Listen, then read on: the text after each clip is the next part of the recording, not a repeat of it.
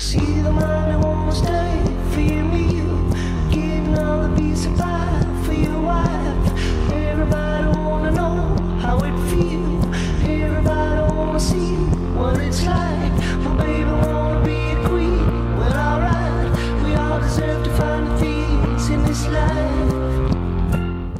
Aloha, sejam bem-vindos a mais um episódio do ITG Dito Podcast. Meu nome é Thiago E aí, pessoal, eu sou a Ellen, tudo bem com vocês? e hoje um episódio voltado para as dúvidas de vocês. Hoje é dia do ETD Responde. O que que é o ETD Responde, Ellen? É um quadro que nós abrimos para responder as dúvidas jurídicas e filosóficas que os nossos ouvintes nos mandam nas redes sociais, com o desafio extra de que a gente pretende responder o máximo de perguntas possível em 30 minutos. Que nunca dá Até certo. agora né? não deu muito certo, né? Mas a gente vai tentando nessa, desse jeito. É, vamos perseguir a meta. E aí, quando atingir a meta, a gente dobra a meta. Exatamente. Então, se você, ouvinte, tem alguma dúvida, qualquer coisa, ah, você não precisa ter conhecimentos de alguma coisa para mandar a dúvida. A dúvida é justamente para quem não, não tem ideia nenhuma ah, sobre o, o direito, a filosofia, e não precisa ser só sobre esses assuntos, pode ser sobre algum assunto que a gente saiba falar também. Claro, se for alguma coisa que a gente não tem conhecimento nenhum, a gente não vai responder. Aí a gente avisa, fala, ó, cara, a gente não sabe como responder isso que você perguntou. Mas se for alguma questão que está no nosso alcance, a gente vai trazer para o podcast, debater. E vocês também podem sugerir temas para os episódios em geral, para a gente poder falar, porque às vezes a gente fica sem ideias também. É isso aí. Então manda lá no nosso Instagram, no nosso Twitter, que tá meio com teia de aranha, mas manda lá que a gente vai olhando. é, manda DM. Estamos sempre abertos para bater um papo lá no na DM. Então manda lá, manda o episódio também para os amigos que você acha que pode ter a mesma dúvida que você. Lembrando sempre que nenhuma dúvida é boba o suficiente. Então, se surgiu alguma coisa que você é, teve essa dúvida, que você não, não entende muito bem, não se preocupe, não fique envergonhado, pode mandar pra gente. E aí, se não quiser que a gente revele de quem é, é só falar que não quer que revele o nome. Isso, aí você vai ficar anônimo. A gente responde, mas fica anônimo. Bom, pessoal, vamos pro nosso episódio então.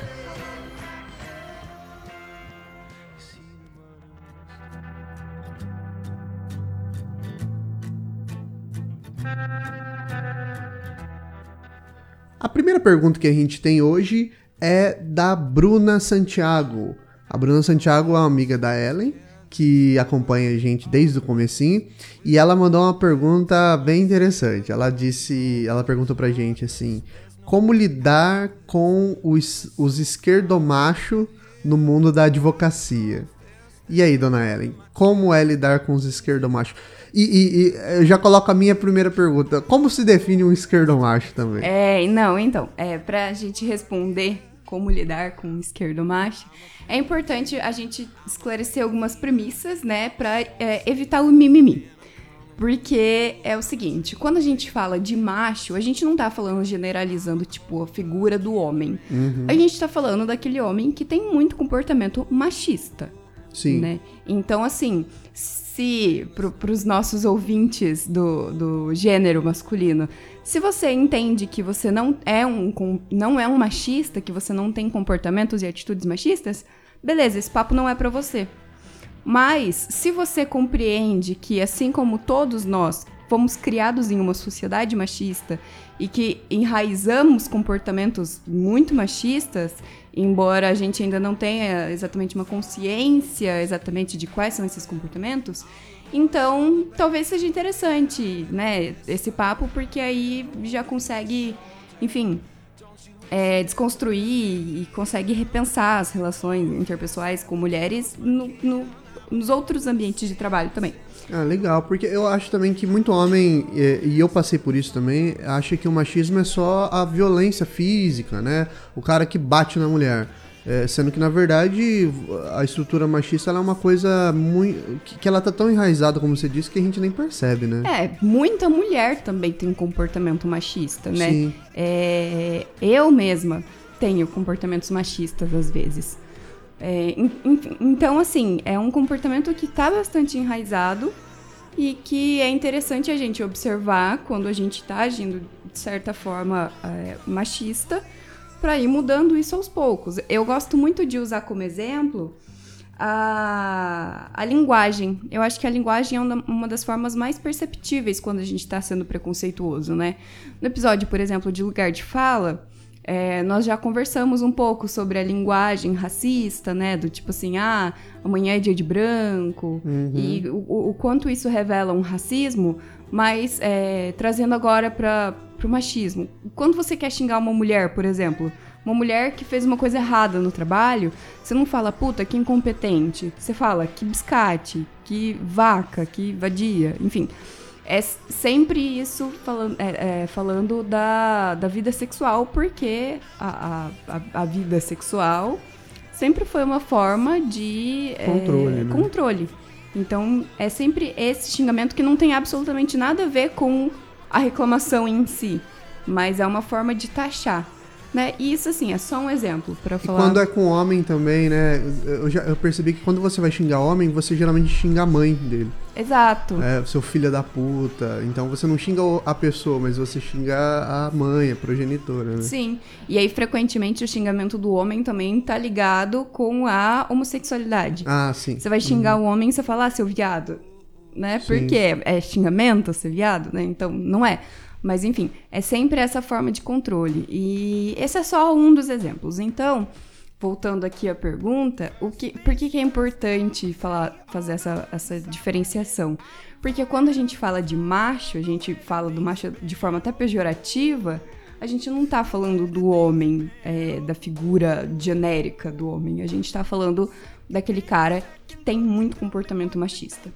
Então, enfim, tendo isso em mente, agora a gente vai definir o que é um esquerdo macho. Boa.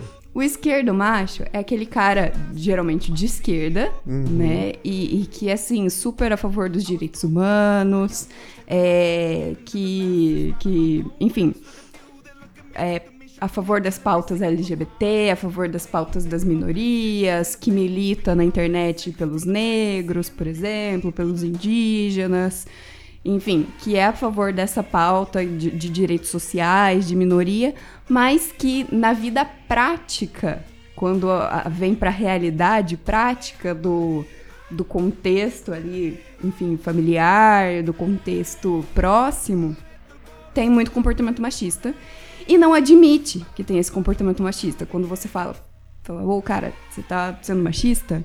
Não admite, fica, fica, é, esqueci a palavra, fica se sentindo ofendido, Ah, sim. né? Porque Como não, assim? Pô, eu é, não estudo- consegue repensar. Eu li livros feministas. eu- Exato. Ah, não, mas eu leio Judith Butler. Aham. Sabe? Então, assim, não consegue. Não se coloca no lugar de também pensar. Entendi. Esse é basicamente um esquerda macho. Então, pra, pra, pra eu entender aqui, fazer uma síntese, o esquerdo macho é o cara que ele tem um discurso progressista, um discurso é, a favor do feminismo, mas as suas práticas, no fim das contas, são machistas. Aí. Exatamente. Entendi. E aí, assim, isso tem em absolutamente todos os ambientes. Mas na advocacia, no direito no geral, mas especialmente na advocacia privada, eu acho que ressalta ainda um pouquinho mais, porque é um ambiente de poder e de ego. Sim. Na advocacia, você sempre quer é, vencer o seu oponente. Uhum. Independente de quem seja o seu oponente. Você sempre quer vencer, você quer ser melhor, é uma disputa. Então, eu acho que acaba ressaltando ainda um pouco mais já pela, pelo próprio ambiente em si. Sim. Então, é, é uma situação em que esses machismos velados, é, se você tiver um olhar bem atento, você consegue reparar é, nessas atitudes. E eu vou dar um exemplo, uma coisa que aconteceu comigo é, há pouquíssimo tempo. E assim, para alguém que tá enraizado, que tá é, é, nesse ambiente, que não se, não se presta a observar o ambiente, provavelmente vai achar que não teve nada demais. Mas para uma pessoa que tá lá questionando né, essas formas de interação, de, de poder, vai achar que. vai perceber que teve ali uma cobrança que talvez não teria se eu fosse um homem, por exemplo. É, teve uma- um dia eu tava fazendo um acordo com uma empresa num processo. E aí, quando a gente conseguiu finalizar e fechar o valor, tudo certinho, o advogado da empresa entrou em contato comigo. Ele já estava copiado no e-mail. Ele me enviou o e-mail é, pedindo para que eu enviasse o acordo para ele assinar. Ele já estava copiado, mas aí deu assim, em 10 minutos ele, não apenas isso, ele resolveu me ligar para cobrar o envio do acordo. Aí eu falei, olha, doutor, eu tô meio ocupada, mas eu vou te enviar até umas 5 e meia, pode ser? Ah, não, beleza, pode ser.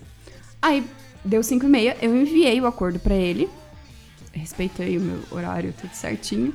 Enviei pra ele, ele não me respondeu na segunda, na sexta, ele não me respondeu no sábado.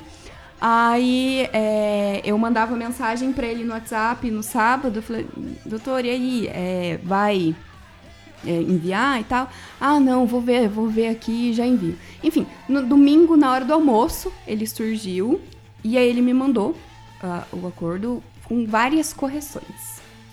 E aí eu fui ver quais eram essas correções. Eram coisas assim, completamente desnecessárias. Coisas que, por exemplo, já estavam escritas naquele acordo, mas que ele quis reescrever com as próprias palavras dele, sabe? Sim. Então, assim, é, ele inseriu parágrafos. Tipo, ele inseriu um parágrafo em cima de um negócio que eu já tinha escrito, exatamente uh, com o mesmo significado, mesmo sentido, mas com outras palavras. Aí eu mandei, né, uma mensagem pra ele e falei, doutor, é, tudo bem, se o senhor prefere reescrever, se o senhor faz questão da, da, daquela cláusula, não me oponho, mas assim, já estava escrito no acordo, né? Teve algum problema, alguma coisa? Aí ele falou, aí, né, depois dessa coisa, ele falou, ah, não, é verdade, a senhora tem razão. Pô, então lê, né, antes É. de alterar, assim. Mas tudo bem. Aí, enfim, ele a gente alterou e deu certo e aí no domingo ele ficou me pressionando o dia inteiro pra eu fazer o protocolo logo do acordo. Tipo assim, ele sumiu durante um dia e meio sem me dar qualquer sinal de vida, mas daí no domingo ele ficou me mandando mensagem o tempo inteiro que eu precisava fazer o protocolo. É, eu lembro, eu tava aqui, você tava comentando disso. É, enfim. Aí, beleza, fiz, né? Deu tudo certo. É, Mas isso pra mim não foi nem o pior. O pior pra mim foi na segunda-feira de manhã, que ele me mandou uma mensagem 20 minutos antes de começar a audiência desse processo, falando assim: Ah, então, a gente vai entrar na audiência agora? Eu Falei, não, a gente já adiantou o acordo pedindo a extinção do processo. Enfim, é, termos técnicos, eu- não, não quero que vocês percebam os termos técnicos em si, mas a atitude. É, eu falei, não, não precisa. Ele falou assim, ah, mas é que eu não trabalho muito com o juizado, então eu vou entrar na audiência. Eu falei, doutor, o senhor não trabalha, mas eu trabalho muito. Eu tenho mais ou menos uns 600 processos no juizado, então eu sei que não precisa entrar. Ah, não, mas eu vou entrar sim porque eu, eu quero garantir, Uhum. sabe? Então, assim, é... em- percebam que em momento nenhum, por exemplo, ele foi mal educado comigo, ele foi é, grosseiro, mas essa desconfiança do- da, da minha certeza, essa desconfiança da minha experiência é uma coisa que é muito frequente em quase vários homens que trabalham com mulheres mais novas e tal. Então, é isso que me incomoda e que me leva a ficar pensando de tipo assim, será que se não fosse um homem fazendo um acordo com ele, ele não teria confiado mais que, por exemplo, não precisava entrar na audiência? Sim. Sabe? Ou ele não teria tentado reescrever um negócio que já tava lá. Aham. Então, é, esse joguinho de, de poder, sabe? De assim, ah, não, eu preciso mostrar que eu fiz uma correção, que eu sei mais, sabe? Isso acaba. É, é, para mulheres que estão aí na iniciativa privada, não só na iniciativa privada, mas eu percebo que, especialmente na iniciativa privada, é bastante frequente, bastante frequente a pessoa vir querer te explicar alguma coisa que, por exemplo, você já sabe.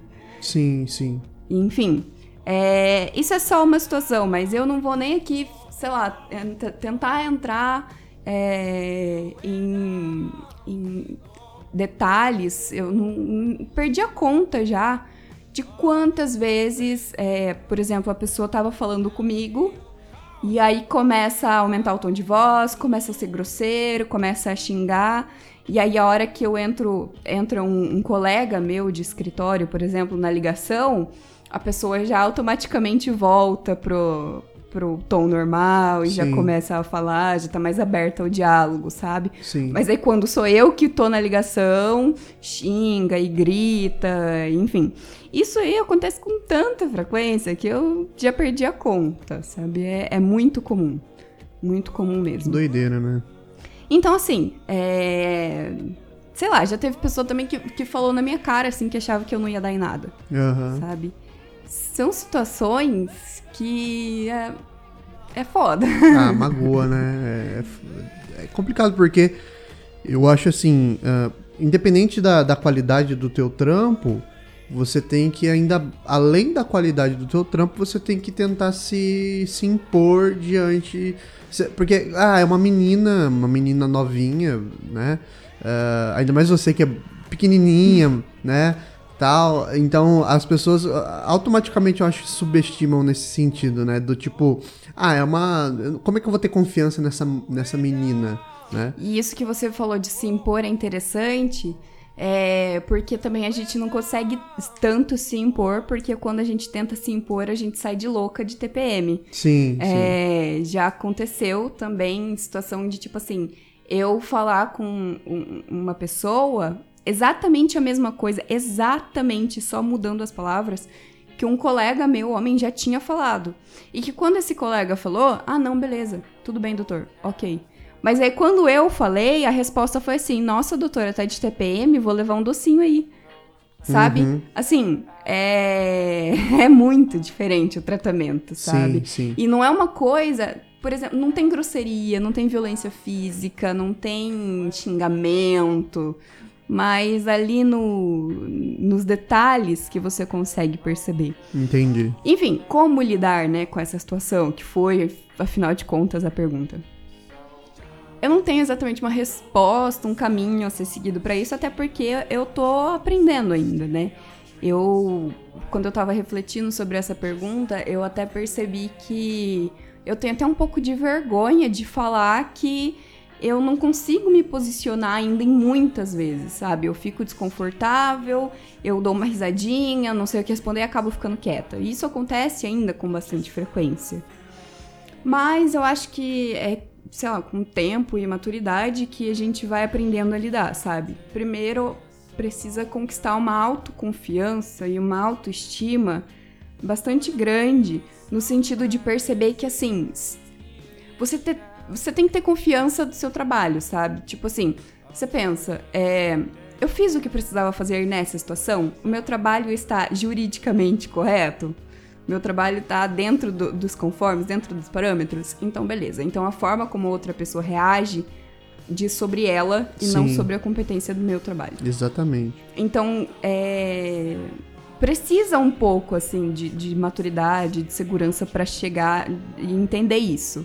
Então, hoje em dia, já quase dois anos de advocacia, é, esse tipo de comportamento já não me afeta tanto, sabe? Eu percebo o, o machismo velado ali e tal, e então isso já me ajuda a ficar um, um pouco blindada, assim, mas ainda falta, eu acho que me posicionar, falta enfrentar, mas sem pressa, é Uhum. um, um passinho de cada vez. Sim.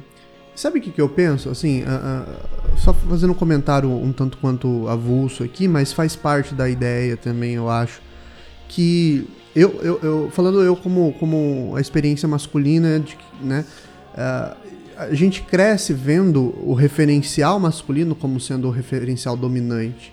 Né? Por exemplo, todas as todas a, os símbolos são masculinos no sentido de que ah, os ídolos, os nomes da história, os grandes conquistadores, os grandes super-heróis, ah, assim, o time de futebol é masculino. Então, assim, isso vai entrando tanto no nosso inconsciente que a gente, quando pensa em em poder, quando a gente pensa em, em eficiência, quando a gente pensa em confiança, em liderança, automaticamente se forma uma imagem masculina na nossa mente, porque a gente foi bombardeado por essa estética masculina, por essa ideia do masculino.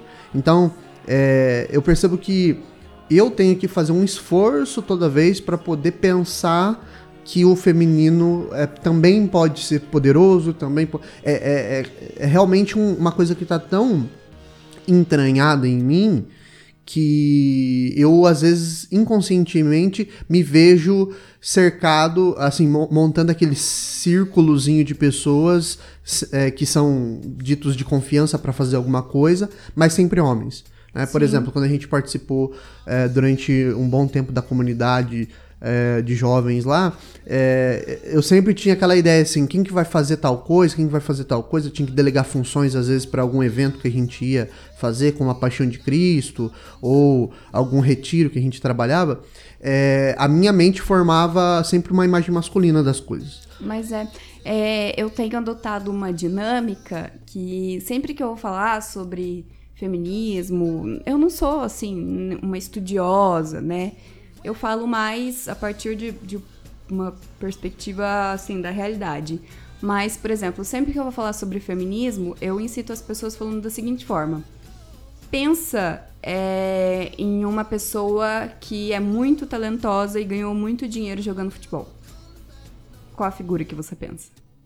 É, sempre homens, né? Né? Sempre masculino. Agora pensa numa pessoa que comanda uma empresa é, muito muito forte, uma pessoa muito é, imponente, masculino, masculino, Uhum. entendeu?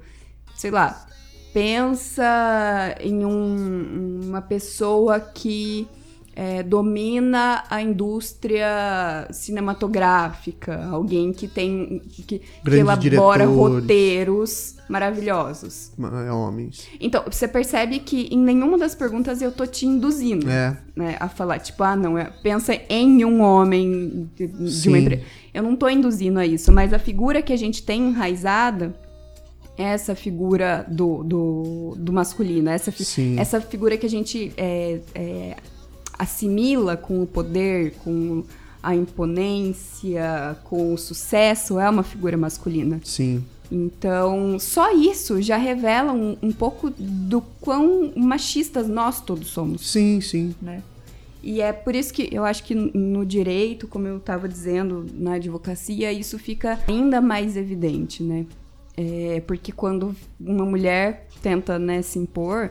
E assim, eu tenho plena consciência de que eu sou uma advogada em início de carreira, então eu não pretendo é, me impor da mesma forma que, por exemplo, os sócios do escritório que eu trabalho, que tem 20 Claro. anos de carreira.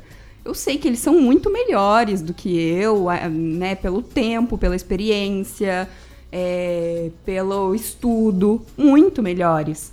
Mas assim, é bastante complicado no dia a dia você perceber que a, a prática é um pouco diferente, sabe?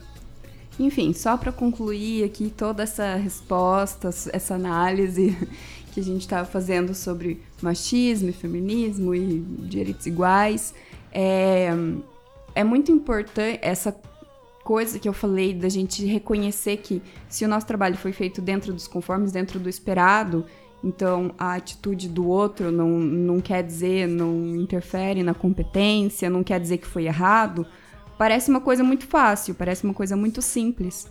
Mas na realidade não é.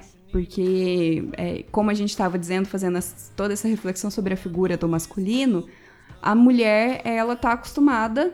Não tá acostumada, eu não tô falando. Assim, a gente precisa é, analisar situações com interpretação de texto. Mas em todo esse cenário, a mulher ela foi é, ensinada pela sociedade de que ela tá errada, né? De que precisa servir, de que precisa silenciar.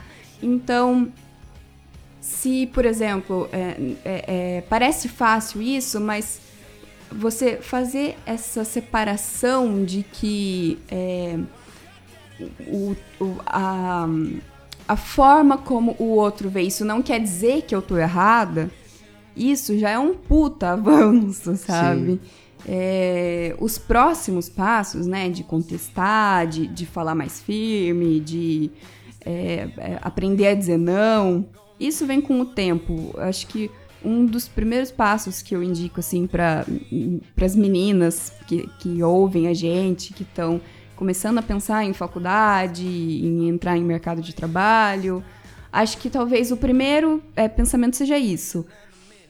Vai, faz seu trabalho, estuda muito, faz da forma mais técnica possível e aí você fica segura de si.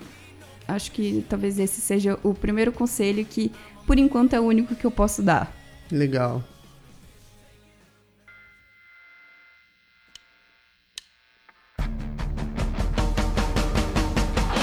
Vamos aproveitar e abordar uma outra pergunta que a ouvinte Vitória, nossa amiga também, é, fez. A Vitória pergunta o seguinte: Como que se calcula a pena? Opa, duas coisas interessantes aí. Primeiro que a gente vai conseguir responder duas perguntas em um episódio. É a primeira vez, hein? Que isso. É a primeira vez. E a segunda, que calcular a pena é uma das coisas que eu mais gosto, é, eu acho legal demais, uma das minhas partes preferidas. Eu gosto muito dessa parte de direito penal, processo penal e criminologia, que é essa parte do, do direito criminal que a gente fala. É, todos Você meus... gosta de, de- de lidar com bandindinho, então. Todos os meus estágios durante a faculdade foram nessa área e aí eu fiquei bastante apaixonada. Infelizmente já faz uns três anos que eu não trabalho com isso, então eu sinto bastante falta. E aí justamente por isso meus conhecimentos técnicos não estão os mais atualizados possível, é, possíveis. Então eu vou fazer um- uma coisa bastante genérica aqui, até para não ficar falando um monte de termo jurídico chato. Uhum. Vou só dar uma explicada geral. Bom, essa parte de calcular a pena a gente chama de dosimetria da pena. Eu acho esse nome muito legal. É muito legal, né?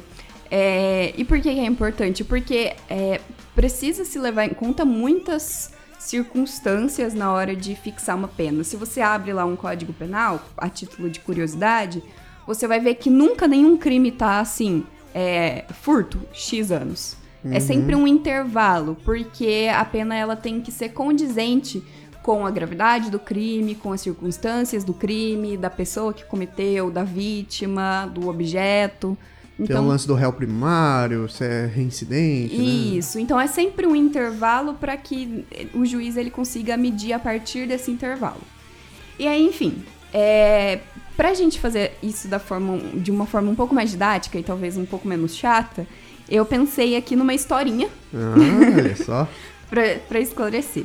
A historinha é o seguinte: pensa que, assim, tem dois caras num bar, Tá. estão lá de boa a tarde inteira, sabadão, tomando uma cervejinha, comendo uma porçãozinha lá, pá, e jogando sinuca, Beleza. certo? Aí depois de umas tantas horas de bebida e já mais pra lá do que pra cá, enfim, um deles rouba na sinuca, Tá. certo? Pega lá e esconde uma bolinha. Então, aí o outro fica meio full pistola, certo? Já começa uma brigueira, um xingamento pra todo lado.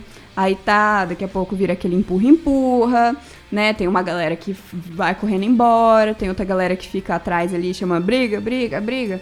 E aí tem alguns que vão tentar apartar, né? Enfim, então, nessa brigueira, de repente, o empurra-empurra vira aquela coisa. E aí, num momento de fúria extrema, De ânimos necante. de, num momento de fúria, um negócio assim, o, o cara que foi roubado, né, o, o que saiu lesado na sinuca, ele pega uma faca e mata o outro Tá. né? Eu contei aqui essa história até de uma forma um tanto quanto tentando fazer uma, brinca uma, uma brincadeirinha, mas isso é muito comum. Sim, sim. Ainda mais aqui no interior, né, cara? é, muito, muito, Porque muito, no interior do, comum. do estado de São Paulo, eu não sei como é que acontece. Eu acho que tem mais, mais bar do que habitante, tem hora que você olha assim, tipo. Então, assim, vamos pensar que esse cara que foi roubado na sinuca, e aí que já tava meio beldo, já ficou meio bravo, assim, e aí é, matou e ele vai para julgamento. E aí vamos abreviar aqui toda uma parte do processo penal e ele foi condenado no final das contas. Tá. Então nós aqui seremos os juízes que vamos definir a pena dele. Uhul! Tá. Então a dosimetria da pena, esse cálculo da pena, ele é feito em três fases no Brasil. Ah, tá. É uma coisa assim, até bastante chatinha. Tem gente que faz cursos até pra fazer o cálculo da pena. Por isso eu não vou ficar entrando em muito detalhe. Eu vou falar uma coisa mais genérica. Que é o seguinte: a gente vai primeiro ter que analisar as circunstâncias gerais do crime do sujeito. É, na segunda fase, a gente vai analisar se tem agravante ou atenuante, que eu já vou explicar mais ou menos o que é. E na terceira fase, a gente vai ver se tem causa de aumento e diminuição de pena. Então, vocês percebem que é uma coisa realmente assim. é- é- tem várias coisas para Cada serem. caso, no fim das contas, cada caso vai ser um caso, né? Porque o resultado pode ser diferente para dois crimes semelhantes, mas como eles não são iguais, eles podem ter penas diferentes. né? Exatamente, é um princípio super importante do direito penal, que é individualizar o crime, né? É, legal, individualizar a pessoa. Não, não, não é tão respeitado assim, mas é um princípio muito importante. Tá. então vamos lá, trocando em miúdos toda essa situação aqui. Se a gente pega o artigo 121 do Código Penal, que é o que fala de homicídio, eu não vou ficar aqui lendo artigos, mas tá lá, é, homicídio simples, né, que é o matar alguém, e a pena de tanto, e aí depois ele vai colocando várias outras situações que a gente chama de homicídio qualificado. Ou seja, que, que se o homicídio for praticado nessas situações, ele é um tanto mais grave do que o homicídio comum, digamos assim. É... O, o- o famoso latrocínio, que é. ah, só que aí é diferente, né? Não É, é o latrocínio, é, na verdade, é outro crime É, já. me, me desculpe, eu É, confundi. Então, assim, pensando aqui no homicídio qualificado, que eu também vou dar algum exemplo. Nessa nossa situação hipotética, um, um dos companheiros matou o outro porque roubou na sinuca, certo?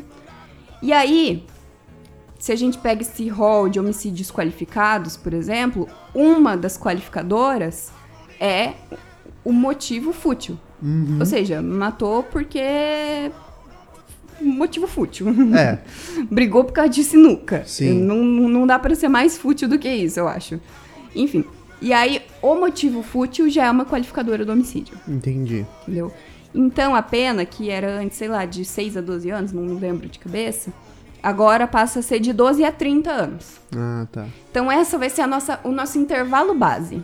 É a partir daí que a gente vai começar a fazer as três fases da pena Tá. beleza? E aí, é, o juiz ele vai ficar atento. Então, a gente aqui que somos os juízes, ele- nós vamos ficar atentos a esse Estou intervalo de 12 a 30 anos. De 12 a 30 anos. Está atento? Estou. Tá. E aí, então, o certo, né, o, o melhor, assim, pro réu é começar da pena mínima. Sim. Então, de 12 anos, porque tudo que você vai vendo depois, na primeira fase, das circunstâncias gerais, depois na segunda, você vai aumentar a pena Sim. certo? Então vamos supor que lá na primeira fase é, o juiz ele vai analisar antecedente, conduta social, personalidade do agente, é, circunstâncias e consequências do crime. Nossa, tem um monte de coisinha que eu não vou ficar falando tudo aqui, mas tem que fazer toda uma análise assim global da situação. E aí, vamos supor que o nosso réu, ele seja um- uma pessoa com uma conduta social meio ruim Tá. né, uma pessoa que briga em bar todo final de semana, entendeu? Que já é conhecido nos meios policiais pelas brigas de bar, Tá. entendeu? É, E aí o juiz ele aumenta um pouquinho a pena por causa disso, entendeu? Beleza. Porque ele já é uma pessoa conhecida. Então ele aumenta ali um tanto que de 12 anos vai pra 14. Tá. Já Certo. estamos em 14. Já estamos em 14. Temos até 30, que é o teto. Isso. Tá. Depois a gente vai ver que pode ser que passe, Ah, entendeu? Mas vamos lá. mas por enquanto tá aí. Por enquanto tá aí, em 14. Tá. E aí, beleza, o juiz fez essa análise mais global, assim, de circunstâncias gerais, aí ele vai para a segunda fase, que é a fase que vai ver as agravantes e as atenuantes. Nossa, Ellen, mas já teve qualificado? Qual que é a diferença do, do qualificado pro agravante, que não sei o quê?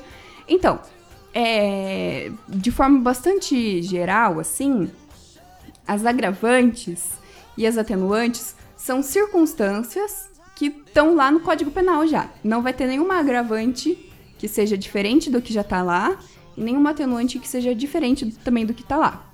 Você pega a situação, abre o Código Penal e aí fala: foi cometido é, com, sei lá, reincidência, foi cometido contra pessoa maior de 60 anos ou criança, foi cometido é, por, sei lá, me fugiu agora aqui dos outros. Pessoa também- incapaz, por exemplo. Isso. Então, assim, mulher grávida, Ah, você tá. vai ver se, se teve essa situação.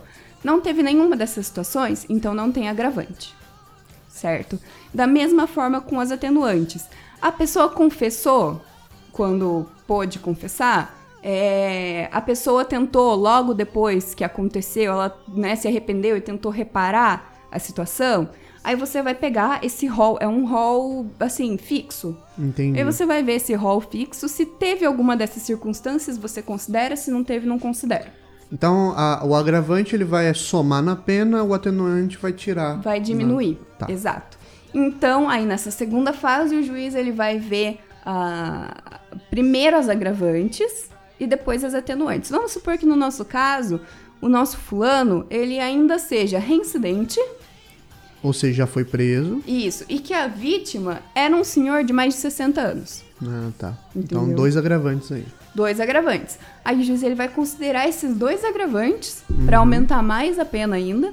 Nesse momento eu já parei de fazer cálculos aqui de porcentagem na minha cabeça, Tá.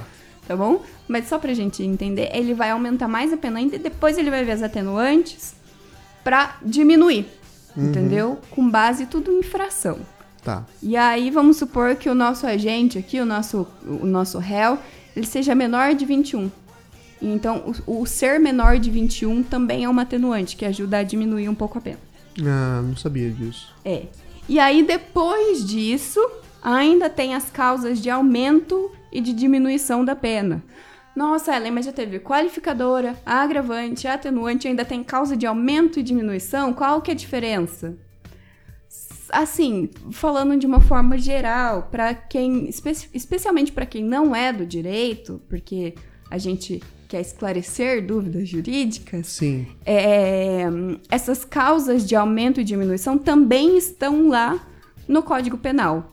É, vai ser difícil explicar assim qual que é a diferença de uma coisa e de outra, porque no geral a única coisa que realmente diferencia, a- não vou fazer nenhuma análise- sei lá, etimológica das Hermenêutica. hermenêutica. O- no geral, o que diferencia, assim, uma primeira, um, a uma- um primeiro olhar é a posição que essas, essas circunstâncias estão no Código Penal. Entendi. Uma vem antes, outra vem depois, por exemplo. É, então, assim, a causa de aumento e diminuição, ela também tá lá no artigo, tipo, ah, porque se o, o, o crime foi cometido, se fosse, por exemplo, num caso de feminicídio, né, o feminicídio, ele é uma causa de aumento de pena. Então, além de todas essas circunstâncias que a gente analisou, de reincidência, de confissão ou de, de idade, ele também aumenta mais ainda a pena por se tratar de uma situação ainda mais grave do que seria, assim, só o, o, homicídio comum entre parênteses, Entendi. né? E, por exemplo, um crime feito contra uma criança, por exemplo, um estupro contra uma criança, é colocado como caso de aumento de pena também? Ou ele entra em outros lugares? Então, é interessante essa sua pergunta porque o estupro contra, contra a criança já é um crime por si só. Entendi. Então já tem lá uma figura que é o estupro de vulnerável. Ah, tá. Entende? Então, aí se você. Dentro dessa figura do estupro de vulnerável, você olha as circunstâncias gerais do crime, né? Aquela primeira fase que a gente falou, da circunstância do sujeito, causas e consequências do crime, né? Você analisa isso. Aí você vai para a segunda fase, que é uma segunda fase genérica para todos os crimes. Aham. Entendi. Nessa fase, por exemplo, como o, o estupro de vulnerável, você não aumenta a pena por ser contra a criança, porque o estupro de vulnerável em si já, já tem essa. já abrange Entendi. o crime contra a criança, certo? Mas aí, lá dentro, e, e essas causas da segunda fase, tanto as causas de aumento quanto a- a- as atenuantes ou as agravantes, são genéricas Entendi. que vão ser vistas em todos os crimes. As causas de aumento e diminuição são específicas de cada crime, Entendi. A, a terceira fase, né? Então, aí se você vai lá nessa situação de estupro de vulnerável, você olha que, por exemplo, se for crime contra descendente ou contra parte da família, com abuso de poder familiar, por exemplo, isso é uma causa de aumento Ah, de pena tá. específica do estupro de vulnerável. Entendi, entendi. Entendeu? Então é sempre assim, em três fases. A primeira é uma fase, assim, geral, né? Onde você identifica qual crime é e tal. Exato, você identifica e vê as circunstâncias gerais do agente, da vítima, da situação. A segunda, de agravantes e atenuantes, é um rol, assim, exaustivo, que é aquilo que está no Código Penal e genérico, que também se aplica a todos os crimes. E a terceira fase, você vai ver se tem uma causa de aumento ou diminuição específica Aquele daquele tipo... de crime. Ah, tá, legal. Entendeu? Muito bom. E aí, basicamente, é isso. Depois você vai vendo as, as frações e tudo mais. E aí a soma final é efetivamente a pena que vai ser aplicada para aquela pessoa. E aí é com base nessa soma que você vai identificar também o regime de cumprimento de pena e se começa é, em regime fechado, regime aberto, semiaberto. É a partir desse cálculo final, mas nunca com base no intervalo. Entendi. N- Nunca é uma coisa fixa. Você sempre vai ver de acordo com a situação. Entendi. Pô, muito legal. É isso, é, é um negócio assim, é uma coisa bastante confusa, mas eu tentei aqui pensar numa situação pra ver se ficava um pouco mais claro. Mas eu acho que deu pra entender. Eu acho que se o pessoal sacar essa ideia, pelo menos pra mim fez sentido essa ideia, se pensado por, esses três pontos, né? O primeiro ponto, eh, o segundo e o terceiro. eh, dá pra entender mais ou menos como é feito e acho que ficou claro que não é uma coisa fixa, como você disse, que é uma coisa que vai depender do, do, do caso, do indivíduo, das circunstâncias do crime, desses atenuantes, agravantes e por, por aí vai, né? Eu acho que fica bem claro eh, essa ideia. É por isso que acho que as pessoas têm em mente que as coisas são muito fixas, né? Do tipo Sim. assim, como se fosse um soma. Vai somando uma quantidade de pontos específica que estão lá. Mas não é bem isso, né? Não, não é. E eu acho que é por isso que às vezes que as pessoas pensam, tipo, ah, mas é. Precisa aumentar as penas, o Código Penal precisa ficar mais duro. Não exatamente, né? Na verdade, é, é, é mais uma questão de política criminal, efetivamente, do que essa situação de prevenção de crimes, né? É mais uma situação que a gente precisa pensar em, uma, em rever uma política criminal ao contrário de é, você analisar, por exemplo, endurecer as penas, por exemplo. Sim, e eu acho que, só eh, aqui entrando numa- num papo mais, um pouco diferente, né, saindo um pouco de tudo isso, mas acho que as pessoas, elas têm em mente aquela ideia de que, ah, quanto mais você punir, né, mais você consegue controlar as pessoas, mas eu, você olha para a história da humanidade e estuda a história da- das civilizações ocidentais, que, né, europeias que vieram para cá, você vê que todas as vezes que eles tentaram justamente pesar muito mais a mão, isso não causava nenhum tipo de medo. né? Essa política do medo, ah, vamos enforcar o pessoal em praça pública, por exemplo, não, não, não impedia o- os crimes de acontecer. Muito pelo contrário, os crimes continuavam acontecendo, né? Então, é, essa, esse discurso de punitivista, pelo menos aqui é uma opinião minha, né? Esse discurso punitivista, ele, ele. Primeiro que ele não entende nem como é que funciona, igual você falou, né? Se, se eles entendessem como funciona, talvez eles já tinham sacado que a coisa já, já tem um peso grande já.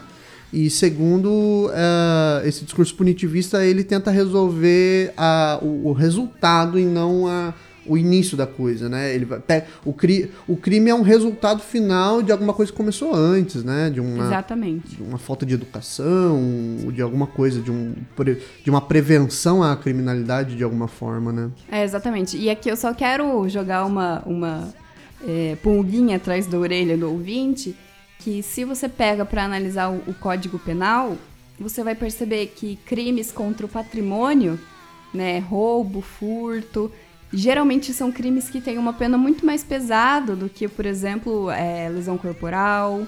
E se você for analisar proporcionalmente também, é, tem uma pena mais considerável do que a pena, por exemplo, de um estupro contra vulnerável. Então, assim, o, o- qual, qual é a medida, né? Qual é o, a- o caminho que o nosso sistema penal decidiu percorrer, né? É Proteger o- a propriedade de privada proteger a mais propriedade do que o- privada. a integridade e a vida das pessoas. né? Exatamente. E aqui eu tô falando de forma proporcional. Se você for ver, é, pode ser que você enxergue é, a pena, o intervalo ali maior, mas é, ele não é proporcional ao dano efetivamente. Sim. Então, essa pulguinha aí atrás da orelha que eu decidi jogar. Então, pra gente pensar sobre todas essas questões de impunidade que a gente fala, de é, aumento de, de penas, na verdade, é, tem esse viés aí de, de propriedade privada. Sim. E eu, eu vou ter- ser até mais chato, ma- mais, mais forte com relação a isso e dizer assim que muitas vezes a gente tem mais raiva do, do ladrão de galinha do que do, do corrupto que faz os comete os crimes mais assim de desvios de montantes de dinheiro e isso demonstra muito mais que a gente tem raiva muito mais do pobre e do pobre cometendo crime do que efetivamente do crime em si porque se fosse do crime em si a gente deveria ter raiva de muita coisa que já rolou no Brasil e a gente Sim. não tem né? Bom, pessoal, é, a ideia era essa, a gente conseguiu responder duas questões. Passou um pouquinho do- da meia hora, mas eu acho que valeu a pena. Espero que vocês tenham curtido, espero que vocês tenham entendido. Se ficou alguma dúvida com relação a tudo isso, pode mandar pra gente. A Ellen tá aí pra responder aquilo que for possível, né? E às vezes alguma questão mais particular, assim, do tipo, ah, eu tenho uma curiosidade com relação ao crime tal, ah, podem mandar pra gente que a gente responde. Vamos adorar responder as perguntas de vocês, então só mandar aí nas redes sociais.